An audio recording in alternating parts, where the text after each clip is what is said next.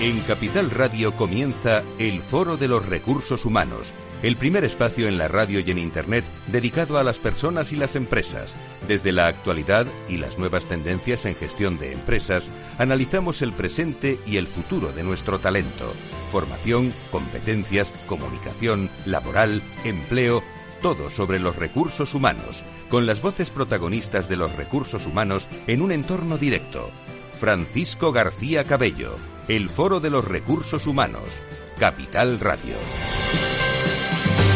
¿Qué tal? ¿Cómo están? Muy buenos días. Bienvenidos enseguida a nuestro espacio con la Fundación Más Humano. Apasionante hoy el futuro del trabajo, la situación actual marcada por la crisis del COVID-19 ha generado la puesta en marcha por parte del Gobierno de sucesivas medidas laborales, entre ellas la última prórroga de los ERTES hasta el 30 de septiembre del 2021. Unido a esta prórroga, el Ejecutivo, muchos de ustedes están pensando hasta ahora y trabajando hasta ahora en este asunto, aprobó una serie de medidas encaminadas al mantenimiento del empleo y a evitar los despidos en las empresas que a día de hoy han podido suscitar sin duda alguna algunas preguntas entre empresarios y autónomos en cuanto a su vigencia y actualidad. Comenzamos por ahí hoy. Eh, pretendremos resolver eh, algunas cuestiones. Contamos con Pilar López, socia de Derecho del Trabajo y Seguridad Social de Baciero. Eh, Pilar, ¿cómo estás? Muy buenos días, bienvenida. buenos días, muchas gracias. Muchas gracias. Baciero es una firma de ámbito nacional que presta asesoramiento jurídico, financiero y de auditoría a empresas con oficinas en Madrid y Asturias. El despacho cuenta con un equipo de más de 70 profesionales entre abogados, economistas y auditores. Pilar, el Gobierno ha aprobado esta nueva prórroga de los ERTE hasta el 30 de septiembre. ¿Qué novedades, eh, lógicamente en resumen, porque tenemos muchas horas que hablar de esto, qué novedades trae esta medida? ¿Qué va a suponer para las empresas y autónomos? Sí, pues eh, realmente la novedad más importante de esta norma es la prórroga en sí misma. De hecho, el que la situación continuara como hasta este momento era por lo que venían peleando sindicatos y patronales frente a alguna novedad que quería introducir el Gobierno. Eh, en relación a las empresas, eh, se ha establecido la prórroga automática de los ERTES que ya existían, el ERTE de fuerza mayor, el ERTE por limitación y por impedimento de la actividad, que eran los nuevos que se crearon hace pocos meses, los ERTES, los famosos ERTE TOP, que son los ERTES eh, por causas económicas, técnicas, organizativas y de producción vinculados a la COVID-19, a la pandemia, y también la posibilidad de solicitar nuevos ERTES por impedimento y limitación de la actividad hasta eh, el 30 de septiembre del 2021. Sí, sí, adelante, adelante. Quiero decir, esto es lo que ya teníamos. La novedad en sí misma eh, radica precisamente en el régimen de exoneraciones a cuotas de, la seguridad social que ha establecido el Gobierno. Es decir, el Gobierno ya tenía, sobre todo en los últimos tiempos, había eh, disminuido el número de empresas que podían disfrutar de estas exoneraciones y había creado un listado de sectores ultraprotegidos, que son los que se llaman, bajo, están protegidos bajo el Código CENAE 09, es un listado de empresas. Y eh, ahora lo que hace en esta lucha del Gobierno por el mantenimiento del empleo y, y la no pérdida del empleo es eh, beneficiar eh, con mayores cuotas de, exoneración de cuotas de seguridad social a aquellas empresas que procedan a reincorporar a trabajadores en la actividad y, sin embargo, penalizan a aquellas empresas que continúan en situación de suspensión respecto de sus trabajadores, con menos exoneraciones de seguridad social. Y esta es la novedad. En relación a los trabajadores autónomos, también hay una novedad, que es la exención en la cotización de autónomos, que ahora mismo, a, este, fecha de entrada en vigor del Real Decreto Ley, no existía, y se han mantenido, pero con algunos ajustes, la prestación extraordinaria por cese de actividad y sus distintas modalidades. Pilar, una de las cuestiones que las que hizo hincapié el Gobierno fue en el compromiso del mantenimiento del empleo y en la limitación de los despidos a causa del COVID. ¿Pueden las empresas despedir en estos momentos? ¿Existe alguna prohibición al respecto? Vamos a ver, las empresas pueden despedir porque no existe una prohibición de despido. Es decir, eh, las empresas pueden despedir con total normalidad si son, por ejemplo, motivos disciplinarios. Lo que hay con esta normativa es eh, una limitación en cuanto a aquellos despidos que se hagan en contravención de la normativa COVID. Y aquí hay que diferenciar dos figuras muy concretas que estableció esta normativa COVID. Por un lado tenemos el compromiso de mantenimiento del empleo, que es la obligación que han asumido los empresarios que se han acogido a un ERTE de mantener en plantilla a los trabajadores afectados por esas medidas de ERTE durante un periodo de seis meses periodo de, seis meses que ha de computarse desde el momento en que la empresa reinicia la actividad. Es decir, desde el momento en que desafecta al primer trabajador y de una situación de suspensión comienza a, a retomar su actividad normal. Este, este, compromiso se renueva para las empresas que han ido acogiéndose a las diferentes prórrogas, porque sabemos que ha habido diferentes prórrogas. Y aquí hay que estar a lo más importante de todo, que es a las consecuencias del, del incumplimiento, que es ahí donde viene la limitación porque es la devolución de la totalidad de las cuotas de seguridad social de las que se haya exonerado la empresa. Esto es muy importante, porque no tiene que devolver las cuotas de un solo trabajador si ha despedido, por ejemplo, a uno, sino la de todos los trabajadores que se hubieran acogido al ERTE. Con lo cual, eh, entenderéis que las consecuencias económicas son gravísimas. Y aquí hay que, estar, hay que tener en cuenta también que aquellas empresas que puedan estar en riesgo de concurso de acreedores sí que están exentas de esta limitación y, por tanto, pueden despedir, según unos requisitos que exige la norma. Es decir, hay una salvedad a este compromiso de mantenimiento del empleo que es el concurso de acreedores.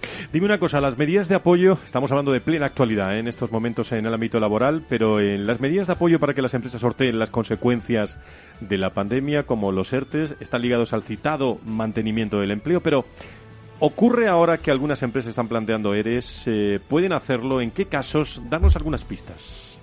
Lo primero que, hay que tener en cuenta es que el un ERE es una modalidad de despido económico de carácter colectivo, es decir, es la diferencia de un despido económico de carácter individual.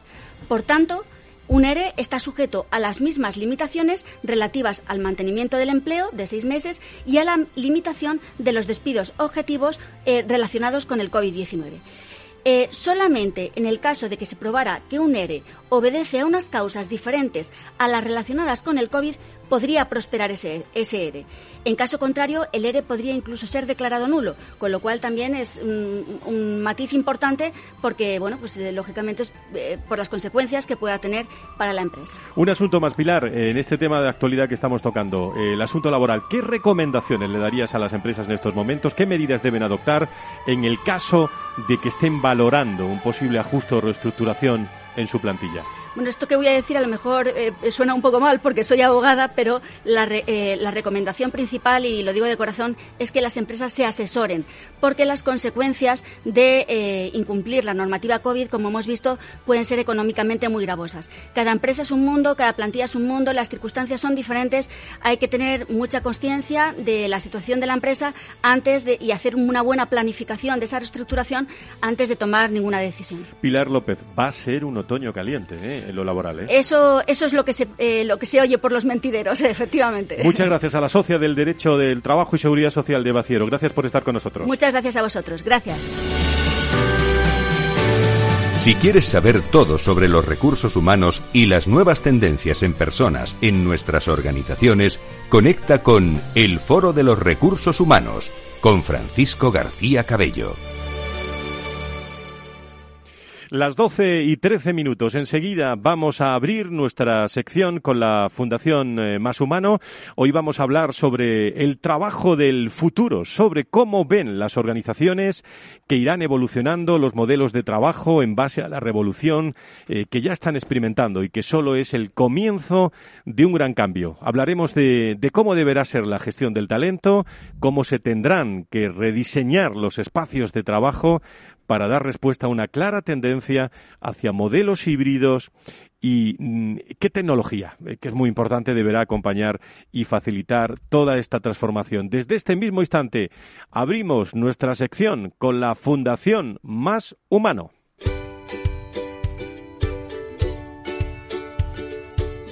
En Foro Recursos Humanos la humanización como gran protagonista, lo más humano de nuestras organizaciones. Un espacio al mes con la Fundación Más Humano. Las empresas y su dimensión más humana, sus personas como protagonistas. Fundación Más Humano, su visión, las personas.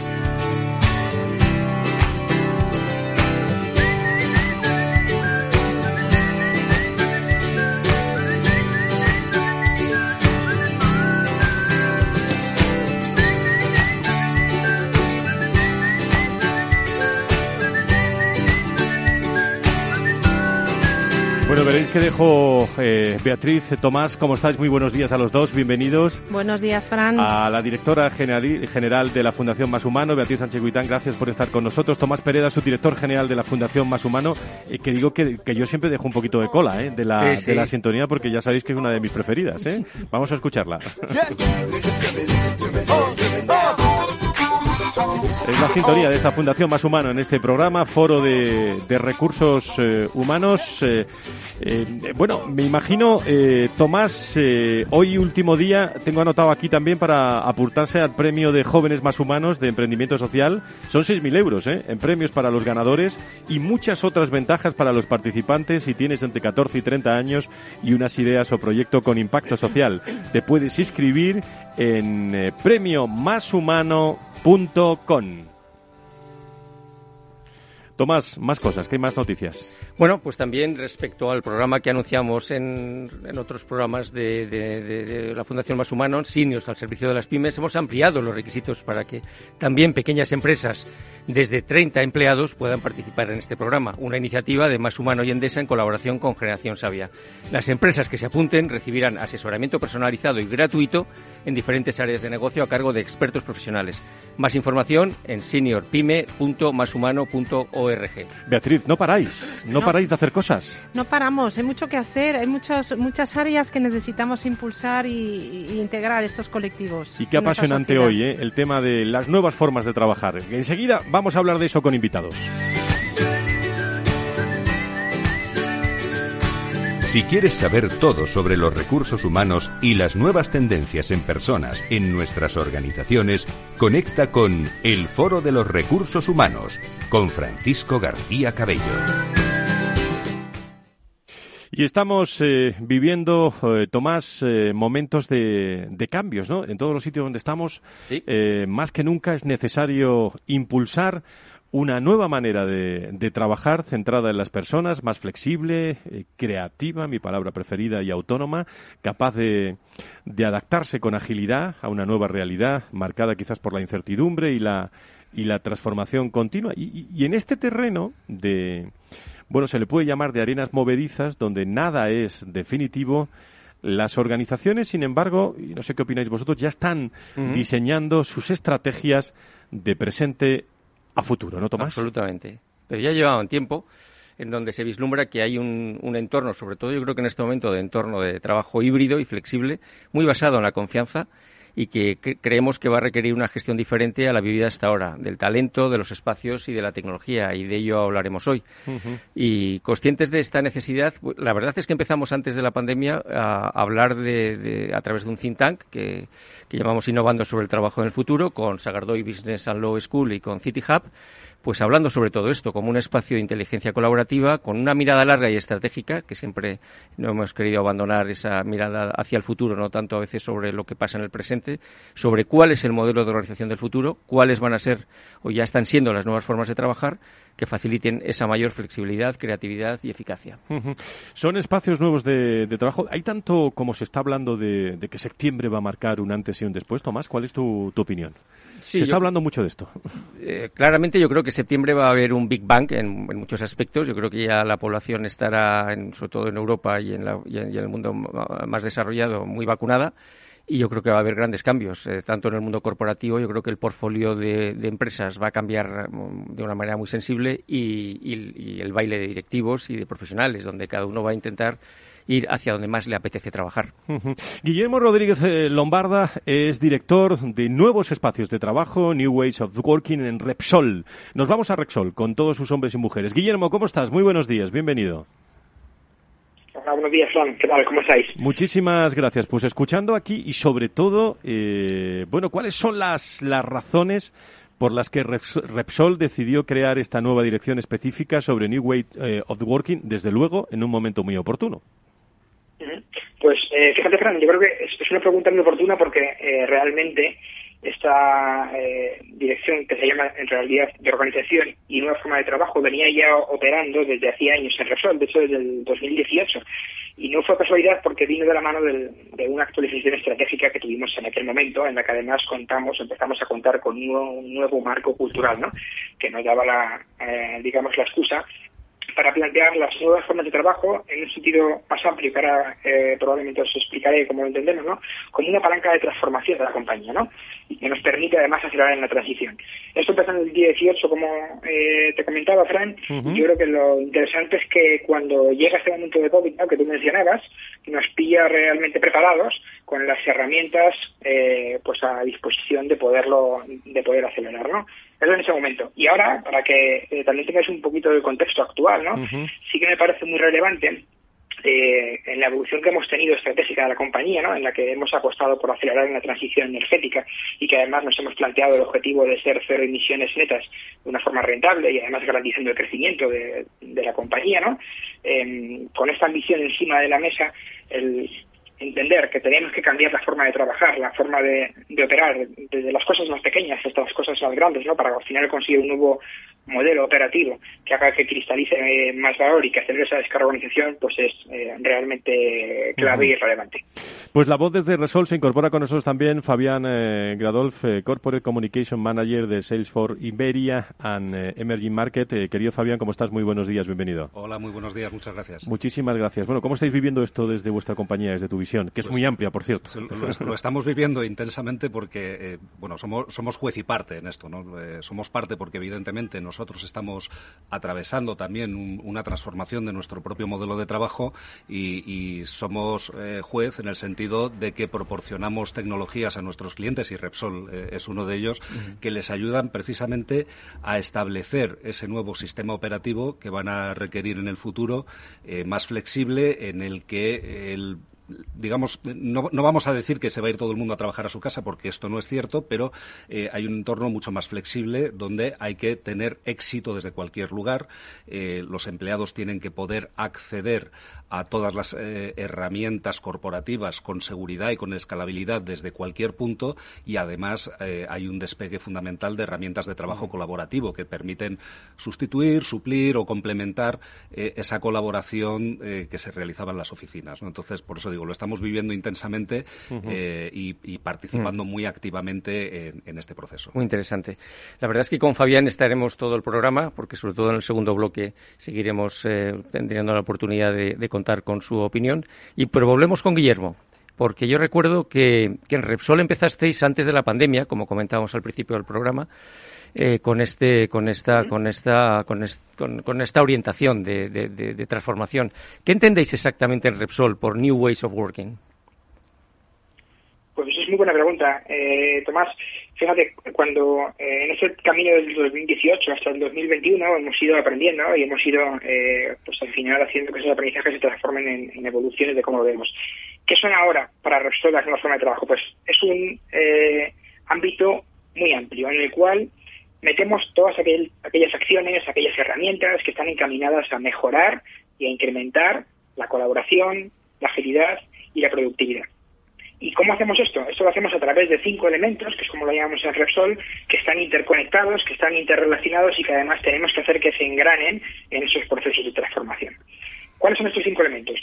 Primero, uno que tiene que ver con la visión clara y alineada, en el cual hablamos de líderes que inspiran, que hablamos de un propósito compartido, de objetivos transparentes, de, de agendas únicas que sean dinámicas y que marquen las prioridades, ¿no? Y como verás, esta primer, este primer elemento tiene mucho que ver con, el liderazgo, ¿no? Y la importancia que tiene el liderazgo como elemento habilitador en los procesos de transformación. Ese es el primer elemento. El segundo elemento tiene que ver, y este es mucho más hard, con la organización. Y hablamos de organizaciones más planas y flexibles. Yo creo que esta es parte de la receta del éxito que hemos eh, encontrado, ¿no? Y es que al final necesitamos proveer de marcos de gobiernos que sean claros, de estructuras más flexibles, ¿no? Lo que llamamos equipos líquidos, eh, y que tengan una visión en tu en del valor que están entregando. Ese es el segundo elemento. El tercer elemento tiene que ver más quizá con esa parte que habláis ahora, ¿no? De, espacios y de tecnologías. Y ese que llamamos como el, digital workplace, ¿no? O el entorno de trabajo digital. Y hablamos tanto de espacio como de tecnología. Y luego redondeamos este sistema de elementos con dos que tienen que ver con lo que en Repsol llamamos Agile y Lean. Y los dos son uno que está más centrado en la adopción de prácticas y metodologías, ¿no? En lo que tiene que ver con la ejecución en ciclos cortos, la mejora continua, equipos eh, multidisciplinarios y autónomos, que esto digamos que es como el hacer eh, Agile Lean, y luego tenemos la parte de mindset, la parte de ser Agile Lean, que es donde hablamos de eh, la actitud emprendedora, proactiva, que esté abierta eh, al exterior y con foco en el cliente, ¿no? Y al final con estos cinco elementos, la visión clara y alineada, la organización más plana y flexible, el mindset de Lean y la parte de metodologías y mindset eh, eh, y el trabajo digital, pues conformamos este esquema de cinco elementos que no es una receta de repostería, en el cual midimos los miligramos que van de cada cosa en un proceso de transformación, sino que se parece más bien a una receta de la abuela, ¿no? en el cual, dependiendo del estado de madurez de cada área que transformamos, eh, eh, también de su contexto, pues hacemos que se engranen de una forma o de otra, pero, mm, pero siempre todos en común siempre todos para asegurar que conseguimos los mejores resultados en cada uno de los procesos de transformación que lanzamos. Pues estamos hablando en directo eh, en el Foro de Recursos Humanos aquí en Capital Radio, en esta sección de la Fundación Más Humano con Guillermo Rodríguez Lombarda, Head of New Ways of Working en Resol. Eh, sí, sí, usted que lo está escuchando, es un nuevo rol, un nuevo eh, trabajo, nuevos espacios para, para trabajar, pues si se lo está planteando alguno. Guillermo, ¿tienes unos minutos más, dos o tres minutos más para estar con nosotros? Por supuesto. Bueno, pues no te vayas porque vamos a hacer una pausa y vamos a continuar porque una de las cuestiones que te quiero comentar es el aplanamiento también de la jerarquía de vuestra organización, cómo lo habéis conseguido y algunas cuestiones más que te, que te voy a plantear luego también aquí en tertulia después de esta pausa que tenemos como siempre en el, en el Foro de Recursos Humanos. ¿Te parece? Pues hablamos después de la pausa. Bueno, pues después de la pausa, con nosotros directo Repsol, una de las grandes organizaciones, eh, para hablar de esos nuevos espacios de trabajo aquí con la Fundación Más Humano. No se vayan, ¿eh? volvemos enseguida.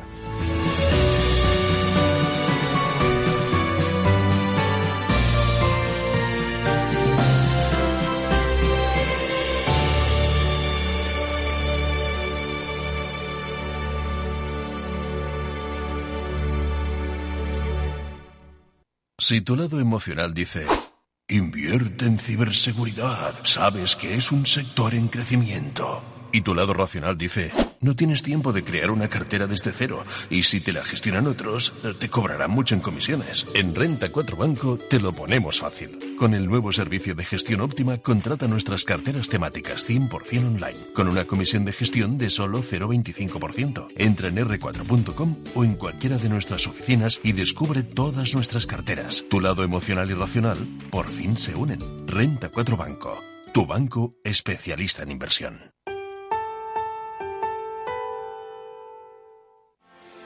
¿Quieres anunciar tu negocio en la radio? Entra en el clubdelaradio.com. La compra es online, pero no os vamos a negar que nos encanta que nos llaméis. El teléfono, olvídate, no te vas a acordar. Entra en el clubdelaradio.com. Tu audio y tu campaña de una forma sencilla y rápida. Contrata anuncios en radio al mejor precio. elclubdelaradio.com. Capital Radio Madrid 105.7 Horno San Onofre. Somos pasteleros y eso nos gusta. Utilizamos materias primas que nos hacen disfrutar y elaboramos todos nuestros productos de forma artesanal, sin sucedáneos, ni margarinas, ni grasas trans. Sabemos que las cosas buenas son importantes. Con el hashtag buscamos gente dulce. Horno San Onofre, calle San Onofre 3, teléfono 91 532 9060 y calle Hernani 7, teléfono 91 554 3396. También nos encontrarás en el mercado de San Miguel 3 www.pasteleriasanonofre.com. Capital Radio existe para ayudar a las personas a formarse y conocer la verdad de la economía. Los valores que Capital Radio defiende son la verdad, la libertad y la responsabilidad. Capital Radio es una empresa independiente que no se identifica con ideologías políticas. Capital Radio está aquí para ayudar a las empresas a comunicar cómo crean valor. Capital Radio apuesta por empresas sostenibles, transparentes y comprometidas con la sociedad. ¿Y tú? ¿También quieres trabajar por un mundo mejor? Aquí tienes tu sintonía. Capital Radio con la gente que aporta y no se aparta.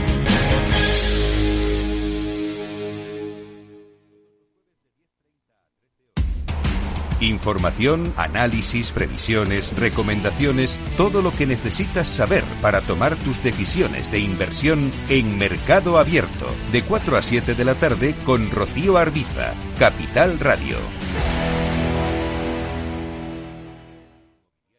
Capital Radio, la genuina radio económica.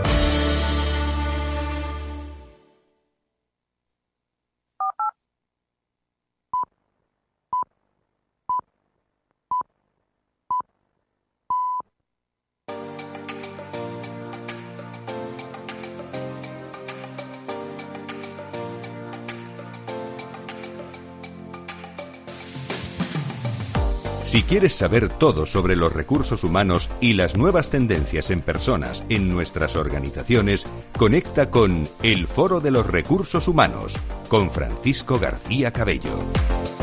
Estamos en directo, 12 y media, 11 y media en las Islas Canarias, en los últimos 18 años con usted.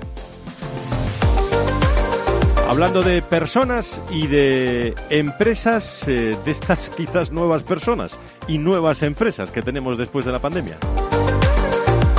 Hoy estamos hablando de las nuevas formas de trabajar con, y del futuro con la Fundación Más Humano, interesantísimas personas que nos acompañan en directo. Y nos acompaña, como siempre, Tomás eh, Pereda, eh, en este caso como subdirector eh, general de la Fundación, Beatriz Guitán, que nos acompaña también como directora general, y muchos invitados. Y estábamos realmente en Repsol, en directo. ¿Sigues allí, Guillermo, con nosotros? Aquí sigo, sí. Bueno, es el eh, responsable de nuevos espacios de trabajo de, Repsol y yo me estaba planteando cuando estabas contando las palancas de vuestro nuevo espacio de, o nuevo rol dentro del nuevo espacio de trabajo, el New Way of Working, eh, es bueno, todos conocemos gente en Repsol, ¿eh? todos, ¿eh? pero ¿cómo se ha producido ese aplanamiento de la jerarquía de vuestra organización? Yo sé que esto supone mm, mucho tiempo, pero te pido síntesis. Bueno, primero, Fran, eh, lo único, eh, remarcar que no, no soy responsable de los eh, espacios, sino de ese concepto de nueva forma de trabajo, cuya una de, las, una de las palancas que tiene es la parte de, de, espacio y tecnología, ¿no? que es un concepto, como te decía, más ambicioso. Y respecto a tu pregunta que me hacías, yo creo que es muy relevante, ¿no? porque al final toda la transformación de las compañías, cuando hablamos de, cambiar la mentalidad, ¿no? Mm, muchas veces lo que no hacemos es lanzar las señales eh, oportunas a la organización para que sepan que están cambiando cosas. ¿no? Mm, desde nuestra dirección de organización de forma de trabajo, en el proceso de transformación, lo que hacemos es incluirlo como parte del proceso, de tal forma que cuando transformamos, nos proponemos que las organizaciones sean más adaptables y eso lo conseguimos a través de la generación de lo que llamamos equipos líquidos, o estructuras líquidas, que permiten que un grupo de personas puedan cambiar eh, a qué dedican su tiempo, su esfuerzo y los recursos de forma muy rápida para evolucionar a la velocidad que evoluciona el contexto externo y, eh, y el mercado. ¿no? De tal forma que lo que hacemos es preparar a la organización con estas estructuras más planas, más adaptables, más flexibles, más líquidas, para que eh, al final mm, estos métodos o, y mindset hagan que funcionen dentro de la organización. Muy bien. Oye, eh, vuelvo a ser Tomás Pereda. ¿Qué tal, eh, Guillermo? Una, una cosa, de, de manera eh, sintetizada, ¿cuál, cuál, ¿cuáles son vuestros aprendizajes y cuál es el balance que podrías compartir respecto a vuestros procesos hasta esta fecha? Y ya enlazando otra cuestión, ¿cómo ves el futuro respecto a todo el proceso en el que lleváis ya bastante tiempo? Pues mira, respecto al balance, te compartiría al menos tres resultados claves que hemos obtenido en este tiempo y que yo creo que eh, nos dan eh, unos aprendizajes muy relevantes. Primero, es que a nivel de índice que medimos, que es, le llamamos el índice LIGNO, con el que tratamos de medir esa transformación cultural, hemos demostrado que las áreas que se, han transformado han incrementado en promedio seis puntos este índice respecto a las áreas que todavía no se han transformado. ¿no? Con lo cual ya tenemos un indicador desde el punto de vista más cultural de que están cambiando cosas y que se está percibiendo por parte de los empleados es el primer elemento. El segundo elemento tiene que ver eh, con una medida que veníamos haciendo de los empleados más efectivos. Y aquí lo que hemos visto es que justo en las áreas de transformación este índice es 14 puntos superior a las áreas, en las áreas que están en transformación frente a las que todavía no lo están. Y el tercer resultado, y ya relacionado con la anterior pregunta que me lanzaba Fran, es que desde el punto de vista de la organización, en aquellas eh, áreas que se han transformado, hemos eh, reducido un 74% en promedio el número de personas que reportan a, cada manager, ¿no? que son, como ves, resultados eh, muy interesantes que nos hacen ver que estamos avanzando por el buen camino. Eso en cuanto a, los, eh, te diría como el balance ¿no? que hacemos de los últimos años de, trabajo de una forma más global. De una forma más puntual, te diría que estamos midiendo desde que ha surgido esta eh, crisis COVID mm, medimos el año pasado y estamos ahora justo en un proceso de medida, pues cómo la organización está percibiendo la nueva forma de trabajo, cómo se está percibiendo ese trabajo remoto, ¿no? Y aquí tenemos datos de favorabilidad en este momento muy altos, ¿no? Pues entre el 85 y el 90% de favorabilidad. Y lo bueno es que estamos recibiendo un montón de comentarios cualitativos que nos permiten pues identificar cuáles son los retos que enfrentamos y los desafíos por, por resolver. Y esto en cuanto a ese balance, ¿no? Pero me hacías una segunda pregunta y me decías, ¿y, cómo lo ves el futuro, no? El futuro, el futuro. Saca la bola de cristal que tenéis ahí en Repsol.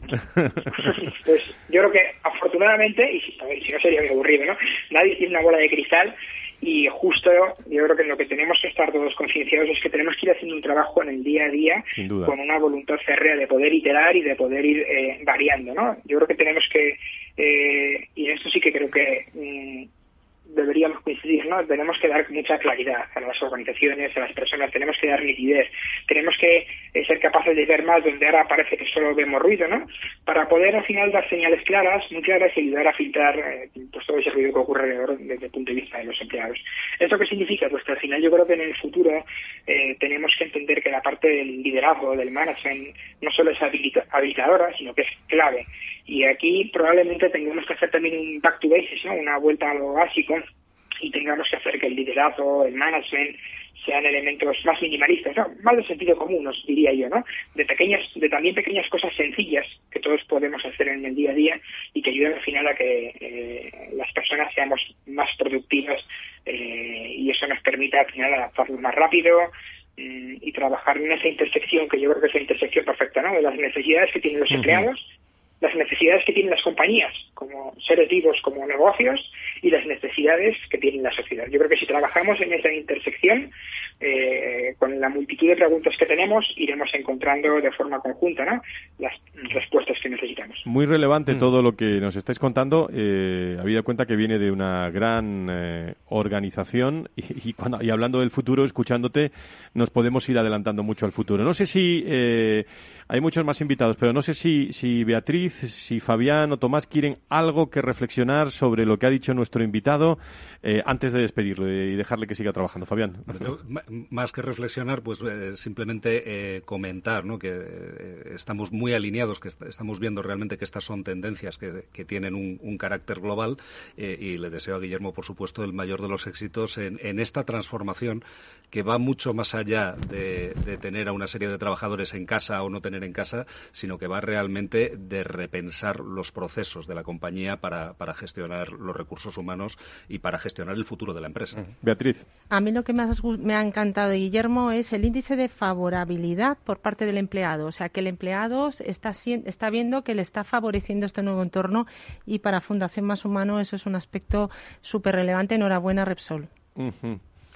Bueno, pues eh, te agradecemos, te agradecemos muchísimo eh, tu presencia hoy con nosotros en directo y saludamos eh, a todos los hombres y mujeres de, Repsol, que yo siempre lo digo porque están con nosotros cuando están sus directivos. Querido Guillermo, gracias por estar con nosotros. Muy, muy buenos días. Un abrazo, Guillermo. Tomás, un abrazo. Hasta otro día. Muchas gracias. Pues eh, seguimos hablando de nuevos espacios de, trabajo y, ahora sí, si te parece, Tomás, eh, como siempre, vamos con tu comentario, con la voz y la firma de Tomás Pereda.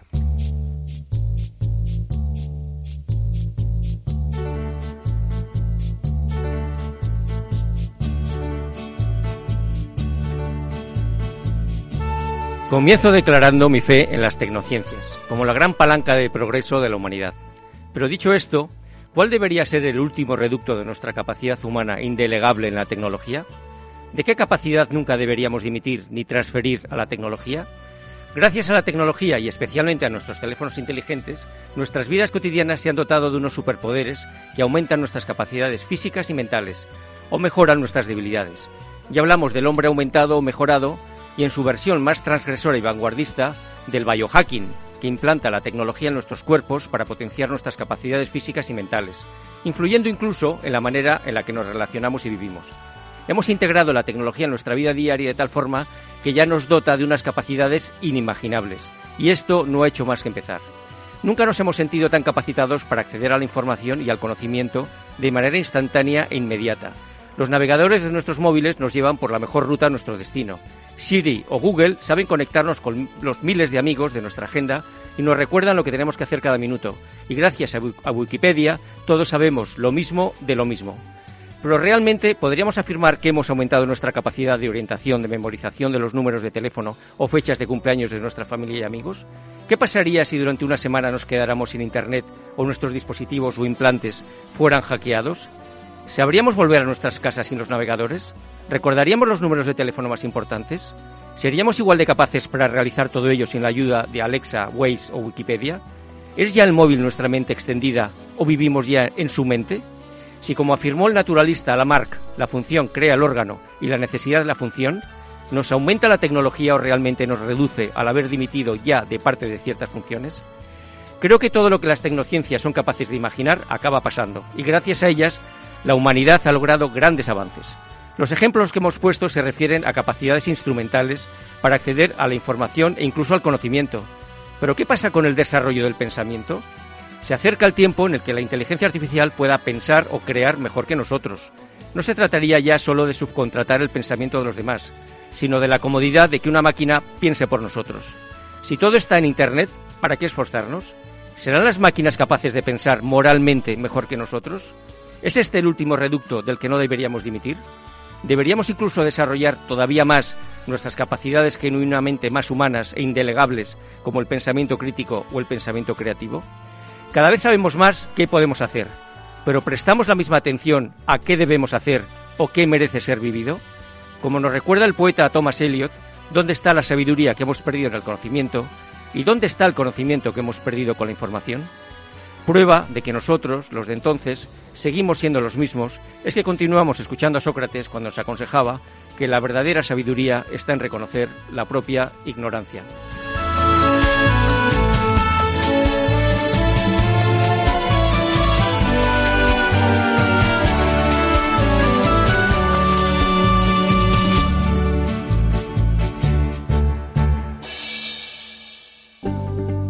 Conecta con el foro en Twitter, arroba fororrhh o llámanos a redacción arroba fororecursoshumanos.com.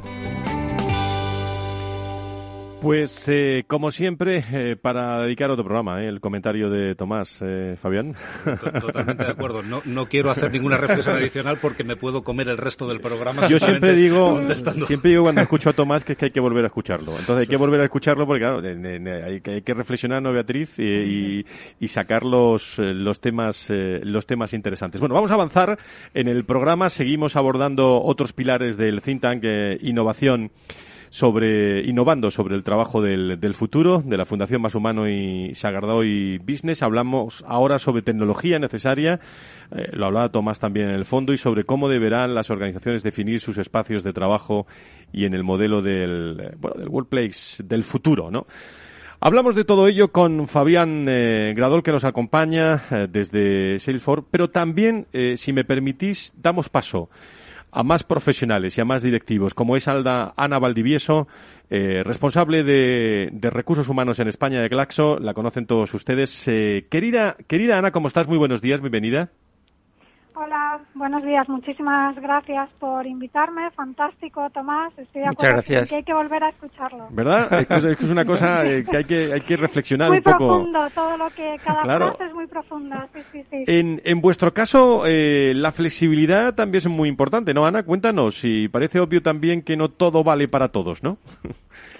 Totalmente. Nosotros, bueno, como has comentado, somos una empresa farmacéutica, tenemos fábrica, tenemos I más D y tenemos mucha gente trabajando en, en la calle, ¿no? Eh, visitando médicos eh, y realmente lo que lo que es importante es eh, aquí no vale el café para todos. Creo que es importante segmentar a cada colectivo y dentro de cada, de cada colectivo tener en cuenta las necesidades que tiene cada persona, teniendo en cuenta sus circunstancias. No todos nos concentramos igual en casa o en el trabajo ni realizamos las actividades de una forma o de otra. Yo creo que aquí la clave es entender qué actividades realiza cada uno, dónde se pueden realizar mejor y cuáles son las preferencias también que cada uno tenemos, ¿no? Yo hoy estoy en, en la oficina, estoy encantada de estar en la oficina y, por ejemplo, yo trabajo mucho mejor eh, aquí que en mi casa. A mí, si me mandasen trabajar a casa, me, me vamos, me crearían un problema porque ni siquiera tengo el sitio adecuado en casa para poder trabajar, ¿no? O sea, yo creo que, que hay que tener en cuenta eh, las circunstancias y las preferencias de cada uno. Y esa es la maravilla de la tecnología que nos permite trabajar desde lugares que no nos habríamos planteado, pero creo que eso eh, tiene que ir ligado con, con, con, las actividades que realizamos, con las preferencias y eh, pensando en lo mejor para todo el equipo con el que estamos trabajando, ¿no? Y aquí normalmente no mm. trabajamos solos. bueno, pues con eh, estamos en tertulia ya, ya puede cualquiera eh, intervenir. Eh, Tomás Pereda como subdirector, eh, Beatriz Sánchez Guitián, que siempre me, te, te, digo te digo 24 nombres y me vas a perdonar en público, ¿eh? Pero pero y también nos acompaña Fabián con nosotros que está en, en directo, todos en tertulia. Sí directo eh, sobre un asunto de tecnología que, que, bueno, que parece, parece importantísimo y sobre todo a la hora de volver en septiembre, ¿no? Digo volver porque se está planteando todo el mundo eso. Totalmente. A mí me gustaría ahora también preguntarle a, Fabián, porque la verdad es que vuestra, vuestra, vuestra valoración en, en un portal como es Glassdoor, que ahí hay ni, ni, trampa ni cartón, ahí la gente se expresa con mucha libertad. Y, siguiendo hablando de la flexibilidad, vosotros tenéis un programa en este momento que se llama, me parece, Work from Anywhere o Success Anywhere, que de alguna manera os caracteriza en el campo de la flexibilidad. ¿Qué nos puedes contar, Fabián? Pues, pues efectivamente, tenemos ese, ese programa o ese, o ese concepto que, estamos desarrollando. Eh, vamos a ver, como sabéis, somos una, una empresa tecnológica, 100% tecnológica. No tenemos quizá esa variedad de segmentación que, tiene Glaxo, que, eh, con personal de fábrica y demás, con lo cual nuestro entorno tiene más que ver con el trabajo en oficina delante del ordenador, programadores, eh, etcétera, etcétera. Eh, mm, y lo que sí que nos hemos dado cuenta en este año de pandemia, en el que eh, ha habido una disrupción para nosotros como para cualquier otra empresa, es que las preferencias de los empleados han cambiado. Como muy bien decía Ana, hay que escuchar a los empleados, hay, que, hay que saber qué es, qué, cuáles son las preferencias porque mm, no hay no es un café para todos. Hay, una, una, situación que puede ser variable en función de, situaciones personales, de, de, actividad en el trabajo, etcétera, etcétera. Hay, hay, muchos factores. ¿no? En el caso de Salesforce hemos hecho una serie de, encuestas internas a nuestros empleados eh, a lo largo del año para conocer sus preferencias. y, en, y el modelo de trabajo que se va a implementar en lo que llamamos la, era del gran retorno ¿no? a, las oficinas es un modelo de trabajo muy flexible en el que, resumiendo, habrá un 10% más o menos de la plantilla que esté preferentemente en las oficinas, con de, cuatro o cinco días por semana. Habrá otro 10% que esté preferentemente en remoto o fundamentalmente en remoto y el grueso va a estar, eh, un 80%, vamos a estar yendo a las oficinas entre uno y tres días por semana. Y además con un modelo de gestión en el que eh, prima la seguridad en, el trabajo. Porque no olvidemos que a pesar de, del entusiasmo con el que estamos ahora viendo la luz al final del túnel, el virus está ahí. El virus está ahí, eh, tenemos estas incidencias que, superan los 150 casos en, en España y eh, está en la India, está en Latinoamérica, podrían surgir nuevas variantes, por lo tanto, estamos aplicando la tecnología también para gestionar cuándo se está en la oficina, quién está, hacer una trazabilidad, etcétera, etcétera, etcétera. Sí. A mí me gustaría, Ana, eh, y además veo que, tenéis una coincidencia, en este caso, a Fabián y tú, sobre la necesidad de adaptar esa flexibilidad a los distintos segmentos, pero yo te he oído, yo te he escuchado, que, a veces en esta simplificación de los modelos, se dice, bueno, a la, a la oficina se va solo a crear, a innovar, a socializar, pero tú mantienes que también en la oficina pasan cosas mucho más sencillas y muy importantes para la gente. Sí, o sea, realmente eh, en la oficina pasa, la cultura se transmite en la oficina. La cultura de la empresa es muy difícil transmitirla a través de un Teams, ¿no? Aunque se puede eh, intentar eh, cubrir pues parte de las actividades que no estábamos haciendo presenciales porque no hemos podido, pero tomar un café en la máquina de café es importante, encontrarte con alguien en el parking es importante, cruzarte con alguien en el pasillo es importante porque igual no le pondrías una reunión de Teams para comentarle algo porque te parece más informal o te parece que molestarle esos 15 minutos para algo, pues, pues no tiene la suficiente importancia, pero eso creo que aporta muchísimo valor. Para la gente junior, o sea, que se incorpora a la compañía, el estar en contacto con, con sus compañeros, el ver, el mirar que tienen encima de la mesa, o sea, todo eso creo que, que es importante y luego se va a crear, a innovar pero hay gente que también necesita concentrarse y que no tiene el espacio adecuado, como comentaba en su casa. O sea que, que yo creo que, que las necesidades eh, van a variar y vamos a crear espacios. Nosotros ya llevamos tiempo con espacios eh, que fomenten eh, la colaboración, la creatividad, la innovación. ¿Cómo van a ser esos espacios? Así en la, una fotografía en la radio. ¿Cómo van a ser esos espacios, Ana? Pues para nosotros no van a ser muy diferentes de lo que ya tenemos. O sea, nosotros tenemos muchas salas que fomentan la creatividad, donde la gente puede estar sentada de manera muy informal, con puffs, con televisiones muy grandes, eh, pues para ver presentaciones, con espacios casi que, que pueden parecer lúdicos, pero también hay salas donde la gente puede estar concentrada, haciendo una llamada, pensando en una presentación, eh, lo que sea, porque también entendemos que hay gente que no tiene esos espacios. Tenemos mucha gente joven que vive en pisos compartidos. Eh, tenemos personas, bueno, pues con niños pequeños en casa, que sabemos las dificultades que tiene mm. eso para trabajar. O sea que que, para nosotros, como lo vemos, no es muy diferente al modelo porque nosotros ya trabajábamos con esa filosofía de performance with choice, ¿no? O que puedas desempeñar el máximo posible desde donde creas que puedes desempeñar ese trabajo al mayor nivel posible. Yo quería haceros. Ay, perdona, no te interrumpo. No, no, no, sigue, perdona. No, en, en, este concepto de máxima flexibilidad, en donde, como tú estás comentando, hay que escuchar, porque la realidad es mucho más mm. compleja de lo mm. que aparentemente veíamos. ¿Cómo, ¿Cómo, creéis los dos que se podría, ah, que, que, que, que, tendríamos que ordenar? Porque claro, la, la, tecnología al final te puede invadir todo, al final cada, cada área puede tener criterios muy diferentes dentro de una organización. Lo que es la desconexión digital, poner un poco orden en la invasión de la tecnología en nuestra vida personal, y luego que exista una cierta, una cierta homogeneidad en la aplicación dentro de cada una de vuestras organizaciones de criterios homogéneos y en donde no exista esa disparidad, donde podamos ver desde el, eh, un modelo binario de todos en remoto o todos presencial. ¿Qué opináis? ¿Quieres, Fabián?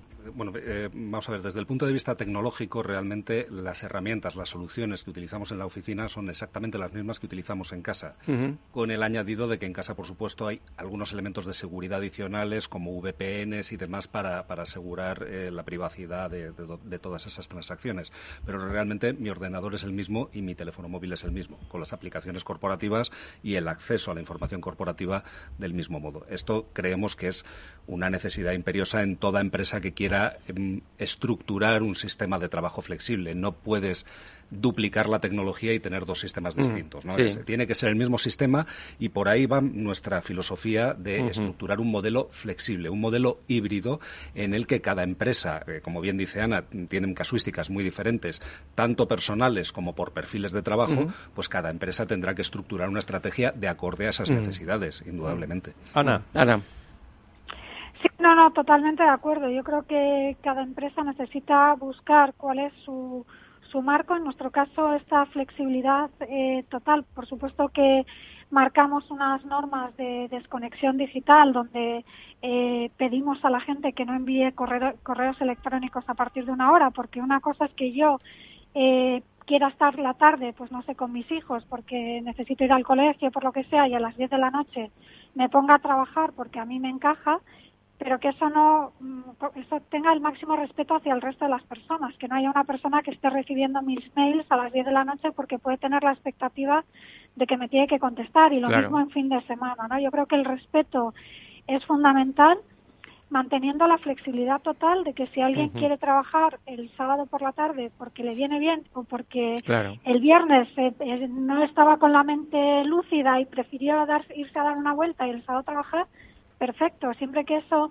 eh, no impacte en, en el resto, Sabéis que sí, sabéis que pienso muchas veces que con lo que estoy escuchando que hay mucho corazón todavía en las organizaciones ¿eh? y que hay mucho corazón en la cultura de las organizaciones y que tenemos que vernos, ¿eh? que tenemos que vernos al menos un ratito ¿eh? a, la semana, independientemente que esto nos ha venido muy bien. No voy a repetir eso, que ha venido para quedarse, me parece ya un poco antiguo, pero eh, ha venido para quedarse, pero ha venido también para darnos ideas, ¿no? Como me decía un director de recursos humanos, es que estamos haciendo un plan el otro día, me decía, estamos haciendo un plan para ser más amables en las organizaciones, por ejemplo, ¿no? Eh, es que hay que darse los buenos días, ¿no? Hay que, hay que, hay que saludarse.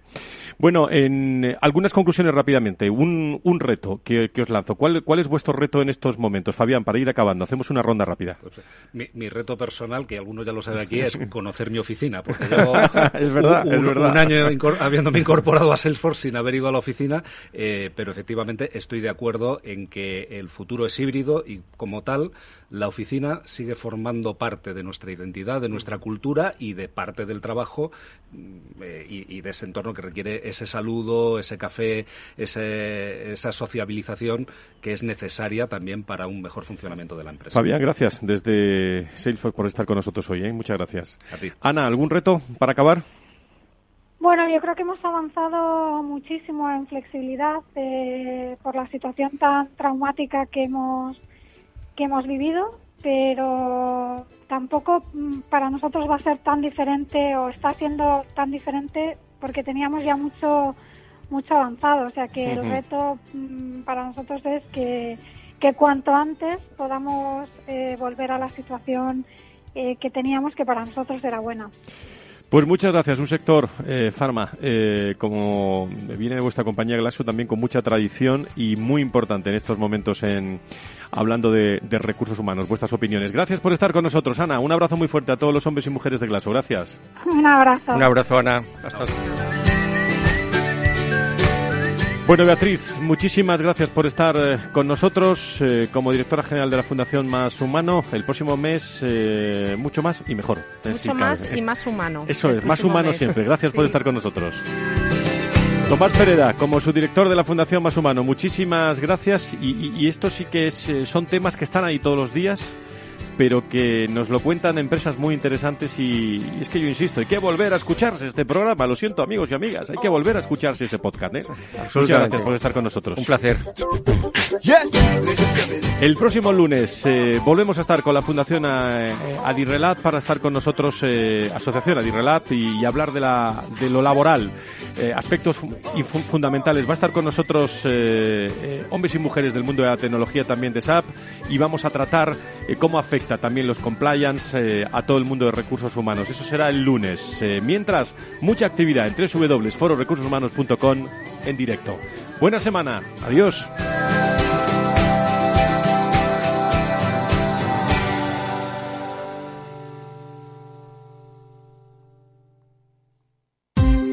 Ya no estamos en la era de la información, estamos en la era de la gestión de los datos y de la inteligencia artificial. El tratamiento inteligente de estos datos proporciona un valor enorme a las empresas en sus procesos de negocio. En Piper Lab ayudamos a nuestros clientes a tomar decisiones de negocio basadas en datos. Escúchanos todos los lunes en el espacio de Big Data de Capital, la Bolsa y la Vida. Tu radio en Madrid 105.7, Capital Radio. Memorízalo en tu coche. Disfruta de la mejor cocina gallega en Montes de Galicia. Todo un clásico moderno en el barrio de Salamanca. Disfruta de la variada dieta atlántica, de las mejores carnes y pescados tratados con respeto y transparencia y regados con una de las mejores bodegas de la zona. En grupo, en familia o en pareja, Montes de Galicia te ofrece el espacio perfecto en cada ocasión. ¿Harto de tertulias políticas y de quienes lo saben todo? Sube un peldaño intelectual en tu vida y sintoniza la gran tertulia de la economía, un debate pragmático y sin afinidades que revela las grandes transformaciones de nuestros días, con figuras de gran talla económica como Pedro Schwartz, Ramón Tamames, Francisco Navarro, César Arranz, Hermenegildo Altozano, Isabel Aguilera, Manuel Moreu, Juan José Rubio y Fernando Zunzunegui, entre otros. La gran tertulia de la economía cada mañana a las 8 y 20 en Capital, La Bolsa y la Vida, con Luis Vicente Muñoz.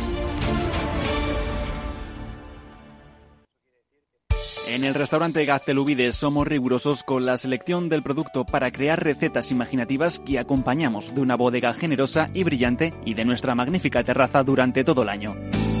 Restaurante Gaztelubide, carretera de La Coruña, kilómetro 12200, La Florida. Teléfono 91 372 8544. Una recomendación del programa gastronómico Mesa y Descanso. Si eres emprendedor, empresario o autónomo, en negocios de carne y hueso encontrarás todas las claves para hacer crecer tu negocio. Cada miércoles de 1 a 2 de la tarde en Capital Radio, con Mariló Sánchez Fuentes. Capital Radio.